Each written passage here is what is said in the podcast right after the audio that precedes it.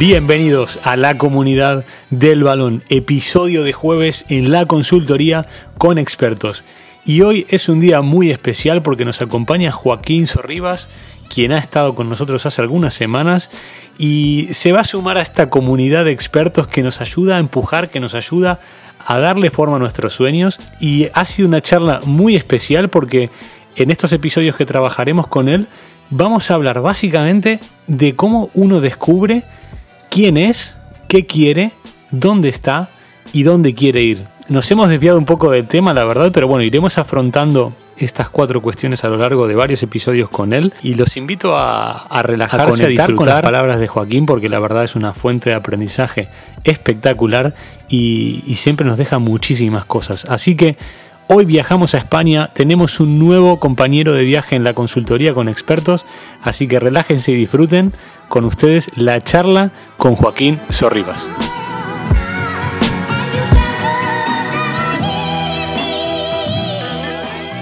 Sorry, bienvenido a la comunidad del balón. Hoy debutas en la consultoría con expertos de los jueves. Un placer tenerte con nosotros. El placer es mío y bueno, súper ilusionado y y me siento muy honrado de poder aportar cosas. Después de la súper entrevista de, hace unas semanas, nos quedamos con más ganas de, que nos cuentes, de que nos cuentes cosas porque eres una persona que siempre, que siempre aporta. Pues sí, no sé, vamos a ver las preguntas que, se, que tienes en mente y bueno, vamos a intentar pues eso, hablar con un lenguaje lo más coloquial posible y todo desde mi, desde mi pequeño universo y desde mi humilde punto de vista. Hoy, hoy vamos a aprovechar, sorry, para, para ir a los, a los puntos ceros de, de, cada persona.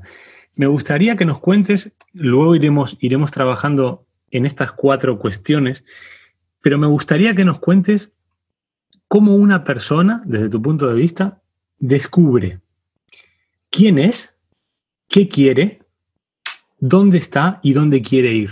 Vamos a desmenuzar por partes, pues son preguntas que tienen mucha tela, mucha tela que cortar. Pero vamos a empezar, vamos a empezar por el principio. ¿Cómo hago, sorry, para, para descubrir quién soy? Cuando tengo una crisis de, de identidad, independientemente de la edad, del momento que esté viviendo, Creo que todos hemos pasado por, por, esas crisis. ¿Cómo hago para, para, descubrir quién soy? Pues mira, creo que es una pregunta eh, que es que todo el mundo se hace en un momento de su vida, antes o después. El que se la hace antes tiene ventaja y el que se responde a esta pregunta correctamente, pues ya va años luz por delante, porque si no sabes quién eres, no sabes lo que vales. Y si no sabes lo que vales, nunca puedes buscar lo que mereces. Así que digamos que una persona que sabe quién es, que tiene una identidad, pues ya puede calibrar bien sus expectativas y, eso le alimenta un poco la palanca de la acción, esa motivación, porque sé lo que valgo y como sé lo que valgo, sé que puedo llegar ahí. Entonces me parece una pregunta que vamos, es muy complicada, se puede, se puede profundizar todo lo que queramos, pero vamos a darle una pequeña introducción y a ver si, si todo el mundo que lo escuche eh, se puede llevar una idea, unas pinceladas, porque ya te digo que se puede, se puede profundizar. Yo lo primero que diría que, que todo el mundo somos únicos y diferentes, que todo el mundo tenemos un talento, que todo el mundo tenemos luces y sombras y que las personas, pues somos seres humanos únicos e irrepetibles. Todo el mundo tenemos distinciones maravillosas y todo el mundo tenemos un yo soy que es inigualable.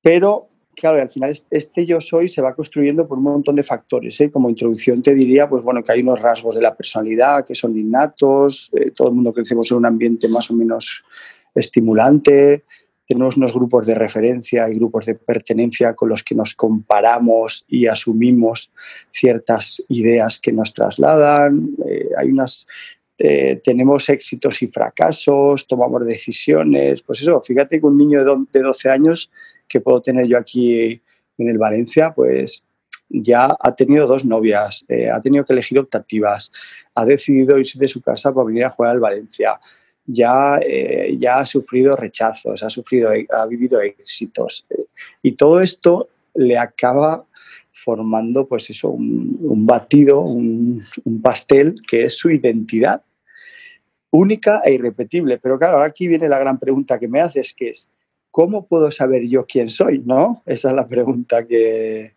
que me lanzas. Pues bueno, eh, para saber, desde mi opinión, para saber quién soy, eh, hay que parar.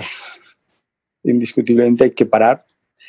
Eh, hay que hacer una introspección, hay que escuchar el silencio y a veces hay que llegar al fondo de las cosas porque el quién soy está mezclado de, de cosas que sí que puedo identificar con palabras, pero otras no.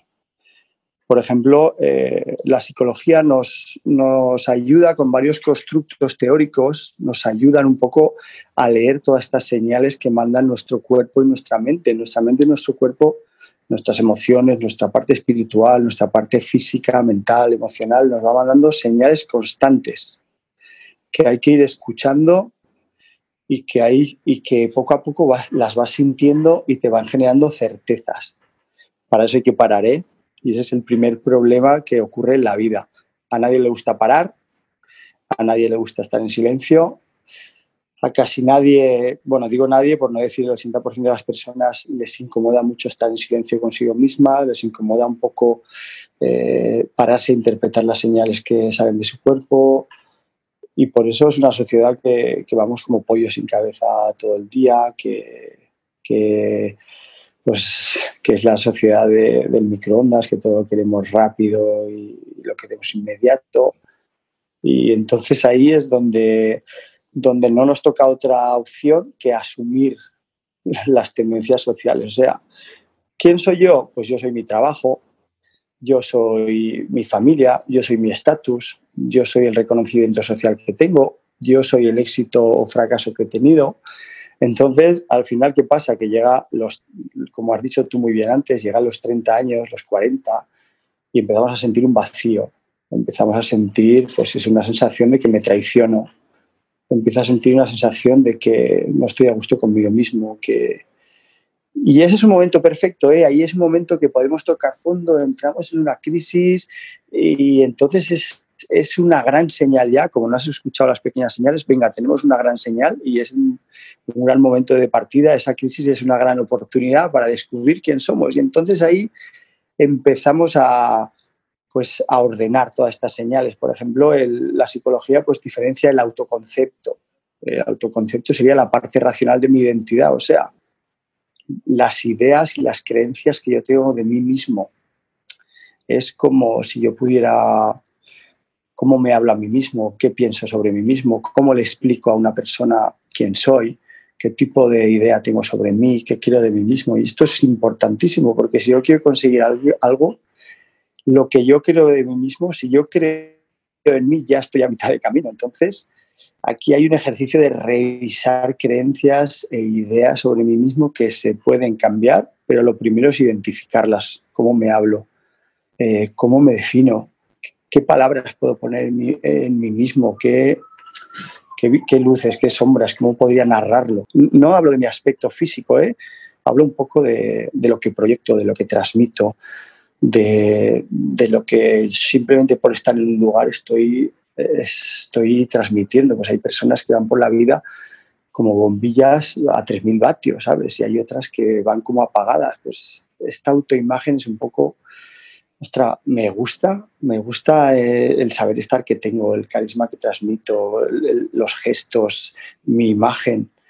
Hay una parte también que hay que, hay que me tengo que identificar con una imagen, una, proyección que, me siente bien, ¿eh? no que nada que ver con los estándares sociales, porque debemos buscar aquí proyectar algo que me siente bien, que sea coherente con lo que yo siento. Luego hay otro constructo muy importante, es la autoeficacia, de decir, algo, soy capaz, tengo herramientas, eh, estoy formado, las cosas que me gustan, eh, creo que valgo, sería capaz de tener recursos y aquí pues es tan sencillo de hacer, hacer una valoración de los recursos personales, de los recursos profesionales y formarse. Y todo esto, fíjate, que al final eh, acaba desencadenando en la autoestima, que la autoestima es esa parte global de nosotros mismos que decimos, me quiero, me valoro. Y ahí, amigo Darío, yo creo que aquí es donde sale el, el gran superpoder que tenemos los seres humanos, que es el amor propio. Cuando una persona tiene una autoestima eh, sana y estable, cuando una persona se quiere, se valora, se da importancia, y me refiero a no, no desde la parte del egoísmo, ¿eh? me refiero desde una parte de decir, ostras, es que me respeto, me acepto, me valoro, me quiero, me estimo a mí mismo, con mis luces y con mis sombras, ahí aparece el superpoder que es el amor propio. En el momento que yo tengo amor propio, es ese momento en el cual me siento seguro, me siento tranquilo, me siento confiado, tolero la incertidumbre y mi autoestima ya no va a depender de, del éxito, del reconocimiento social, de la valoración. Y entonces yo siempre invito a las personas a que, oye, pues ya está llegado esa gran señal, esa crisis existencial, ese no sé quién soy, ¿vale? Pues has tenido muchísima suerte porque cuanto antes te pase mejor, ahí, venga, vamos a parar y vamos a escuchar todas esas señales, vamos a ponerlas en palabras, vamos a hacernos preguntas como si me gusto, como si valgo, si me quiero y venga, y vamos a tirar el hilo de esas respuestas, porque esas respuestas vamos a ahondar y vamos a ahondar, porque ahí, pues claro, ahí poco a poco vamos cambiando creencias. Eh, en psicología, pues por ejemplo, se usa la reestructuración cognitiva. Vamos a, la autoimagen, pues aceptaremos una parte de nuestra imagen, de nuestra proyección, que nos acabará encantando, y otra, pues la vamos a trabajar y cambiaremos, pues, pues generaremos nuestro avatar, un avatar a nivel de imagen que diga, ostras, que esta imagen es la que a mí me encaja, porque yo me siento esto. Nos, invitaré, nos, nos surgirá ilusión por formarnos en cosas, mejoraremos la autoeficacia y al final aparece este, esta decisión de me quiero, que ahí es donde yo creo que todo el mundo debe acabar llegando. Lo he explicado lo más rápido que he podido, pero yo invito a la gente a que llegue a, ese amor propio que es el superpoder. Antes, y tú lo sabes, Darío, que siempre se trabajaba desde las metas, desde los objetivos, y venga, nos machacamos con objetivos, y venga objetivos, y venga metas. Pero hoy ya se sabe que es mucho más fácil partir del amor propio y la devoción por el trabajo y dejar que la meta y la dejar que la meta y el éxito te sorprenda que no enfocarte como un loco en la meta y en el éxito que te van a cegar, que te van a llevar de miedo, que te van a llenar de ansiedad, que te van a llenar de seguridad y que te van a, tirar en la lona cegado. No sé si esta primera parte así tan rápida te... ¿Cuánto, cuánto que rascar, sorry? Eh? ¿Cuánto que... Hay mucho que rascar, pero es que no tenemos tiempo, ¿no? no fíjate lo complicado que es, pero bueno, son unas pistas ahí para unas pinceladas. A ver, he ido anotando varios puntos donde me gustaría hacer una parada, justamente, valga la redundancia. Este me gustaría que lo toquemos por encima, pero creo que es súper importante. Has empezado hablando del talento, de descubrir el talento de cada uno. Y en una conversación, cuando se, junta un grupo de gente, vamos a, vamos a poner dos grupos de personas. Los que han descubierto su talento trabajan en ello, independientemente de que les vaya peor o mejor, lo han descubierto, están trabajando en mejorar ese o esos talentos. Y luego la otra parte de la conversación o, u otro grupo de personas dice, pero es que para vosotros es muy fácil porque sabéis lo que os gusta, sabéis el talento que tenéis y lo trabajáis. Vamos a ese grupo. ¿Cómo trabajo con una persona que ya del vamos, independientemente de la edad que tenga, porque esto pasa con niños, con adolescentes, con adultos, esas personas que creen que no tienen talento? todo el mundo tiene talento, sorry, desde tu punto de vista. Eh, vamos a dejar la pregunta hasta ahí porque si no vamos a alargar mucho. ¿Tú crees que todo el mundo tiene un, tiene un talento o hay gente que está exenta de esto? Todo el mundo tiene un talento, Darío. Fíjate que antes se creía que inteligencia solo había una, luego llegó un, gran científico que se llamaba Gartner, que, dijo que había ocho inteligencias, pues, eh, y ahí estaba, estaba señalando ya, oye, pues hay personas que son inteligentes eh, pues a nivel musical, otros a nivel cinestésico como somos los deportistas, otros a nivel matemático, otros a nivel de lenguaje, otros, otros a nivel intrapersonal, otros interpersonal. Entonces, eh, digamos que todo el mundo tiene un talento, hasta, pues hasta personas con ciertas patologías demuestran que, que son capaces de, pues fíjate, te hablo del espectro autista, del espectro Asperger, de, de todo el mundo acaba, pero ¿qué pasa? Que a veces no somos capaces de verlo. ¿Por qué?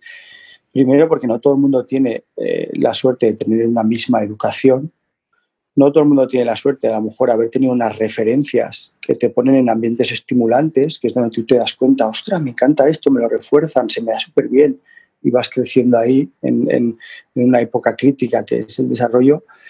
Pero la gente que no ha tenido esa suerte, eh, es verdad que dice, joder, pues mira qué suerte habéis tenido vosotros, ¿no? Que te lo han detectado de pequeño o que en cuanto te lo detectaron, pues te han llevado ahí a un centro de tecnificación o te han llevado a un conservatorio o te han llevado a una academia.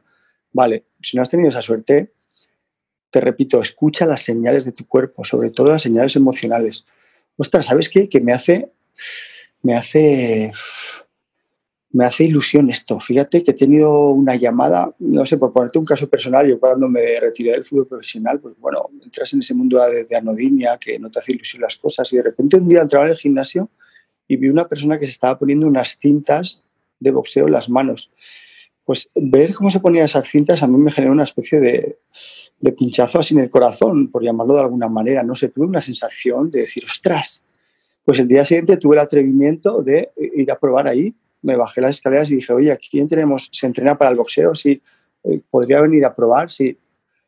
Al tercer día me estaba, me estaba comprando unos guantes, me estaba comprando unas cintas, un casco y a las tres semanas descubrí que el boxeo era una gran habilidad que yo tenía pero, ¿cómo lo hice? Pues eh, primero escuchando, de repente hay una sensación de que entras al lugar y dices, me encanta esto, ostra, o ves algo por la tele, decir, me apasiona, me fascina. Hay algo que te da esa señal. Lo segundo que tienes que hacer es ir a tocarlo.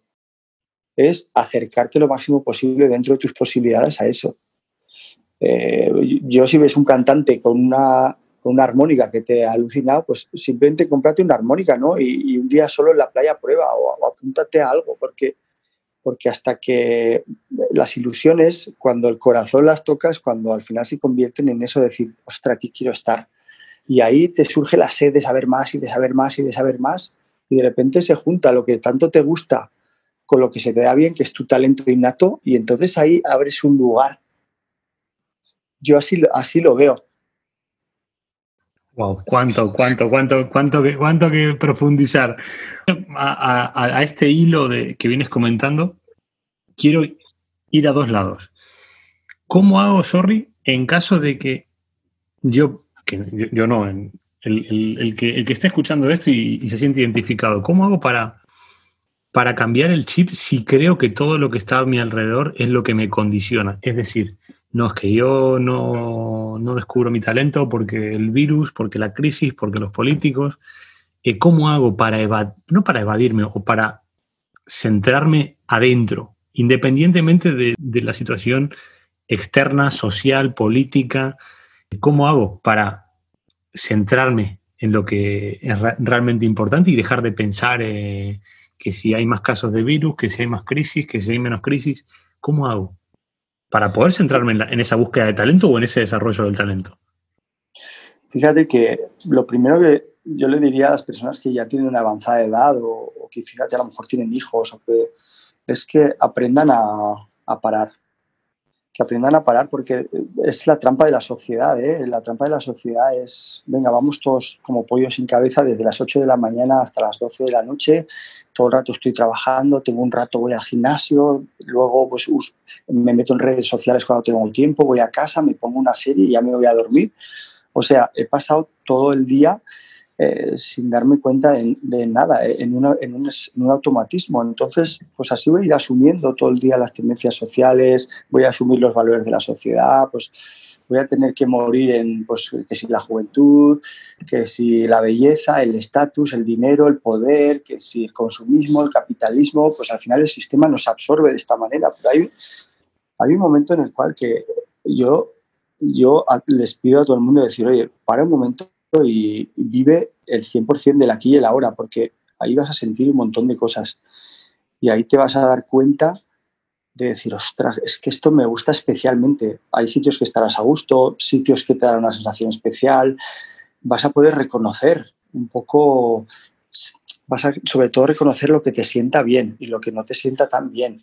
Y eso es algo, algo magnético, que es que, que, cuando yo veo charlas que hablamos aquel día de la Steve Jobs, fíjate, una persona que ha construido un imperio como él, que de repente decía, yo seguía mi intuición, o sea, hay una serie de señales internas, emocionales, que ya científicamente se ha demostrado que se registran en, una memoria emocional que se llama la amígdala, la amígdala. O sea, que cada día que tú estás haciendo algo, estás registrando cómo te has sentido y fruto de acumular todas esas sensaciones que tienes diarias, tienes una memoria emocional que te está diciendo cada vez, esto, esto no te sienta bien, esto sí te sienta bien, no vayas por aquí que esto no te sienta bien. Y llega un momento que cuando tú escuchas el aquí y el ahora, dices, ostra, pues empiezas a ser íntegro contigo mismo y empiezas a descubrir, decir, ostras, es que esto me gusta mucho. Cuando lo empiezas, tienes el coraje de cuando algo te gusta ir hacia allí, te olvidas del coronavirus, te olvidas de tu trabajo, te olvidas de cualquier cosa porque estás viviendo el, momento presente, estás poniendo los cinco sentidos en el aquí y el ahora y sobre todo estás dirigiéndote a cosas que tengan sentido para ti, que te sienten bien. Pero claro, para saber que te sienta bien, hay, muchos momentos que tienes que parar a escucharte, que tienes que parar a sentirte. Oye, pues esto me has... Mira, pues me he comido, me he ido a cenar y me he pegado una comilona. Eh, me, me ha gustado mucho, sí, pero luego no me he sentido del todo bien. Sin embargo, a lo mejor un día te vas a la montaña, tú solo y dices, ostras, qué bien, cómo, qué bien me ha sentado esto. No hablo de la cultura del tengo ganas, no hablo de la cultura de, del seguir las tendencias, hablo de la cultura del me sienta bien. Entonces, aprender a identificar a cada uno qué cosas son coherentes con, pues, con todo lo que tenemos dentro, con todas y en cuanto descubres eso, puedes tirar en esa dirección que tiene sentido para ir. Cuando tiras en esa dirección, te vas encontrando cosas. Cuando esas cosas te atreves a hacerla, te vas dando cuenta de, que hay cosas que te dan muy bien. Y en ese, y en ese, en, ese momento que circunscribe y, que, que, que se junta lo que se te da bien y lo que amas, lo que te encanta, ese es tu lugar, ese, ese es tu elemento que se llama, porque estás uniendo tu talento con tu pasión. Y entonces ahí surge tu elemento. Pero sin seguir tus señales intuitivas, eh, no lo vas a hacer. Y obviamente si vas con un pollo sin cabeza todo el día por ahí y cuando te viene la primera señal de, uff, estoy súper estresado, pues me tomo una pastilla, uff, me siento súper agobiada, pues ya, eh, pues mira, me, no sé, me pongo una serie, ¿sabes? Pues lo que hacemos es pues, un poco disipar todo como podemos ese estrés, esas señales, pero sin escucharla. Y claro, sin escuchar, pues al final no vamos a encontrar nuestro talento, ni vamos a encontrar nuestras pasiones. Y son obligatorias para al final encontrar ese lugar donde nosotros vamos a, marcar la diferencia, donde nosotros vamos a ser especialmente buenos. Porque cuando tú encuentras ese lugar que te apasiona y que tienes ese mínimo talento, pues cuando alguien está durmiendo porque está cansado, es que tú como estás apasionado sigues. Y cuando alguien ya se ha ido a casa porque ya no tiene más ganas, tú sigues. Y entonces marcas diferencias. Sorry, yo he leído de las, de, las dos vertientes sobre una vez encuentras el talento y lo vas desarrollando, hay gente que dice que todo el mundo puede vivir de ello, de ese talento, de eso que ama, de, todo lo que acabas de explicar ahora y hay gente que dice que no. ¿Cómo lo gestiono? O sea, ¿cómo hago para detectar si realmente puedo vivir de ello o lo que amo no es lo que me da de comer y tengo que trabajar en otra cosa que o no me gusta o odio o me genera indiferencia? ¿Tú qué, ¿Tú qué opinas con respecto a esto? ¿Se puede vivir de los talentos? ¿Cómo hago para detectarlo? Pues mira, eh, es que eso es muy personal. Yo eh, yo sí que yo aconsejaría un equilibrio entre las dos, pero hay un caso muy famoso de, de un niño que, que, tenía un talento que era tan sencillo como, como andar todo el rato con las manos eh, haciendo el pino. Y su madre, en vez de decirle, oye, que tú que deja de hacer eso, que no vale para nada, ponte a estudiar, pero fíjate lo que haces, pues le invitaba a que, a que le encantaba hacer eso y su madre le invitaba y le oye, pues venga y te ayudo y jugaba con él así pues este chico al final con los años trabajó en el, Circo del Sol, se ganó la vida y, fue pues, pues se ganó la vida muy bien con ese talento que parecía algo innecesario, ¿no? Entonces, que evidencia de que cualquier tipo de talento y pasión por algo la puedes conseguir viendo de ella. Por supuesto que sí, ¿eh?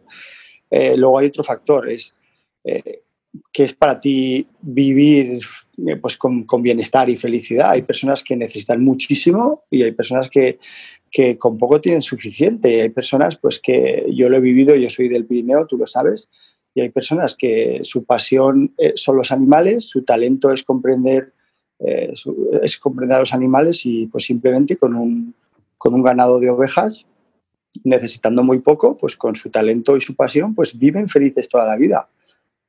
hay otras personas pues que como necesitan muchísimo y, y pues también están un poco absorbidos por este tema pues, del capitalismo, el consumismo y todo eso, pues, pues con su talento no se van a atrever porque va a decir, oye, con este talento dónde voy, van a decir, oye, pues tengo que buscar algo que sea eficiente, voy a tener que buscar algo que sea práctico, ¿vale? A mí me parece bien también, ¿eh? Pues bueno, pues entonces pues vamos a construir dos vías, vamos a, vamos a empezar con un trabajo seguro que, te dé, que no te va a dar esa sensación de bienestar, pero que te va a dar la seguridad que necesitas, porque no todo el mundo tiene el mismo arrojo, Darío, y también eso hay que respetarlo, ¿eh? porque eso también tiene una parte innata. Hay gente más atrevida que otra, pues simplemente porque los genes de su padre eran así, o porque también luego pues, han tenido esas circunstancias de, que les, les, han ayudado a tener, ser más valientes. Pero si tú no eres tan valiente todavía, bueno, pues construyamos un lugar de seguridad que te dé los ingresos que tú necesitas, pero no te olvides de, como te va a hacer ilusión, de seguir desarrollando tu talento. ¿Cuánta gente conoces tú que se va a trabajar y luego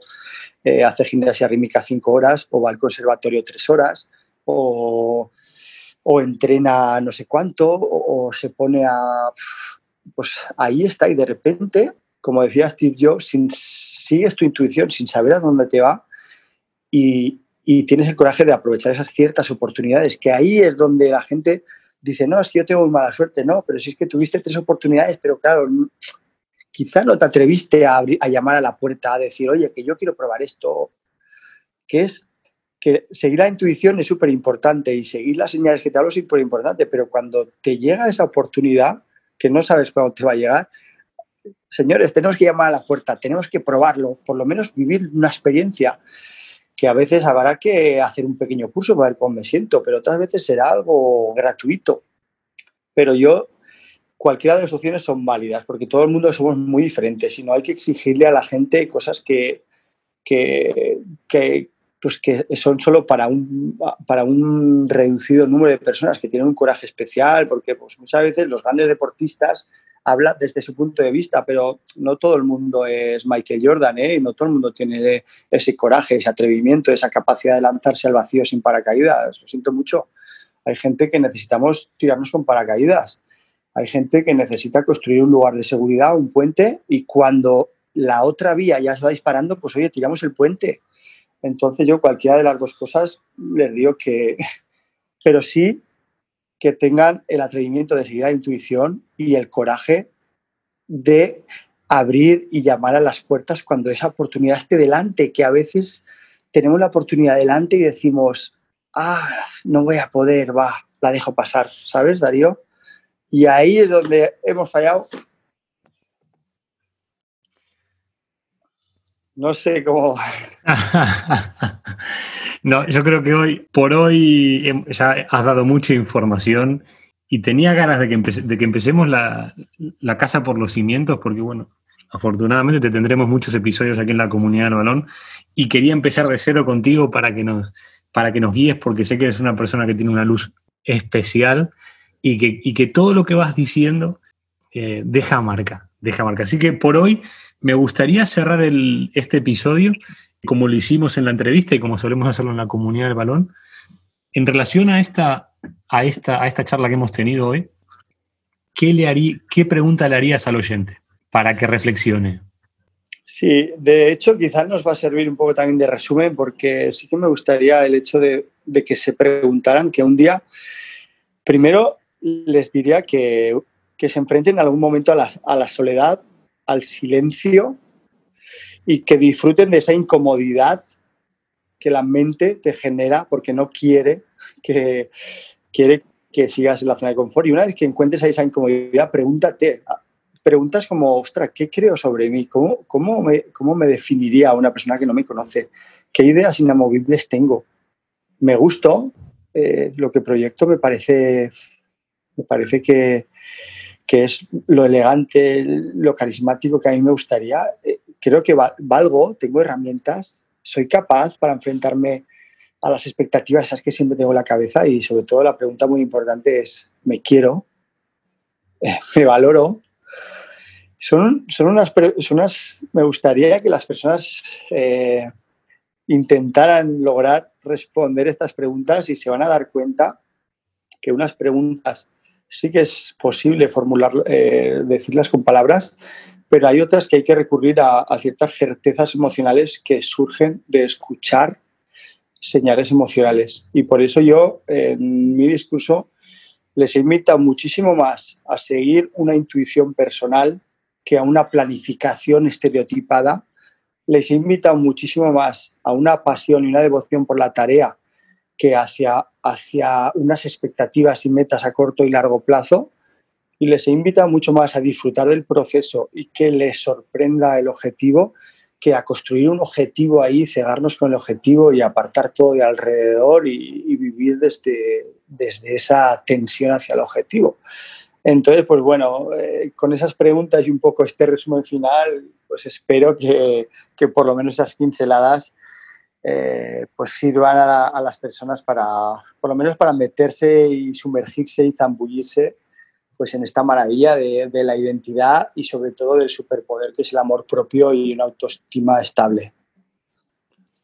Sorry, gran lección, muchísimas gracias en tu primera visita a la, consultoría con expertos y seguimos disfrutando de, de todo tu conocimiento la semana que viene. Muchísimas gracias, Sorry, de corazón. Un abrazo Darío y feliz de, poder dar valor y poder pues, transmitir cosas que puedan ayudar a cualquier persona. Y hasta aquí la charla con Joaquín Sorribas. Espero que les haya gustado. Dejen sus comentarios en nuestras redes sociales, suscríbanse a nuestros canales de podcast y los espero el próximo lunes con más entrevistas aquí en esta vuestra casa, la comunidad del balón.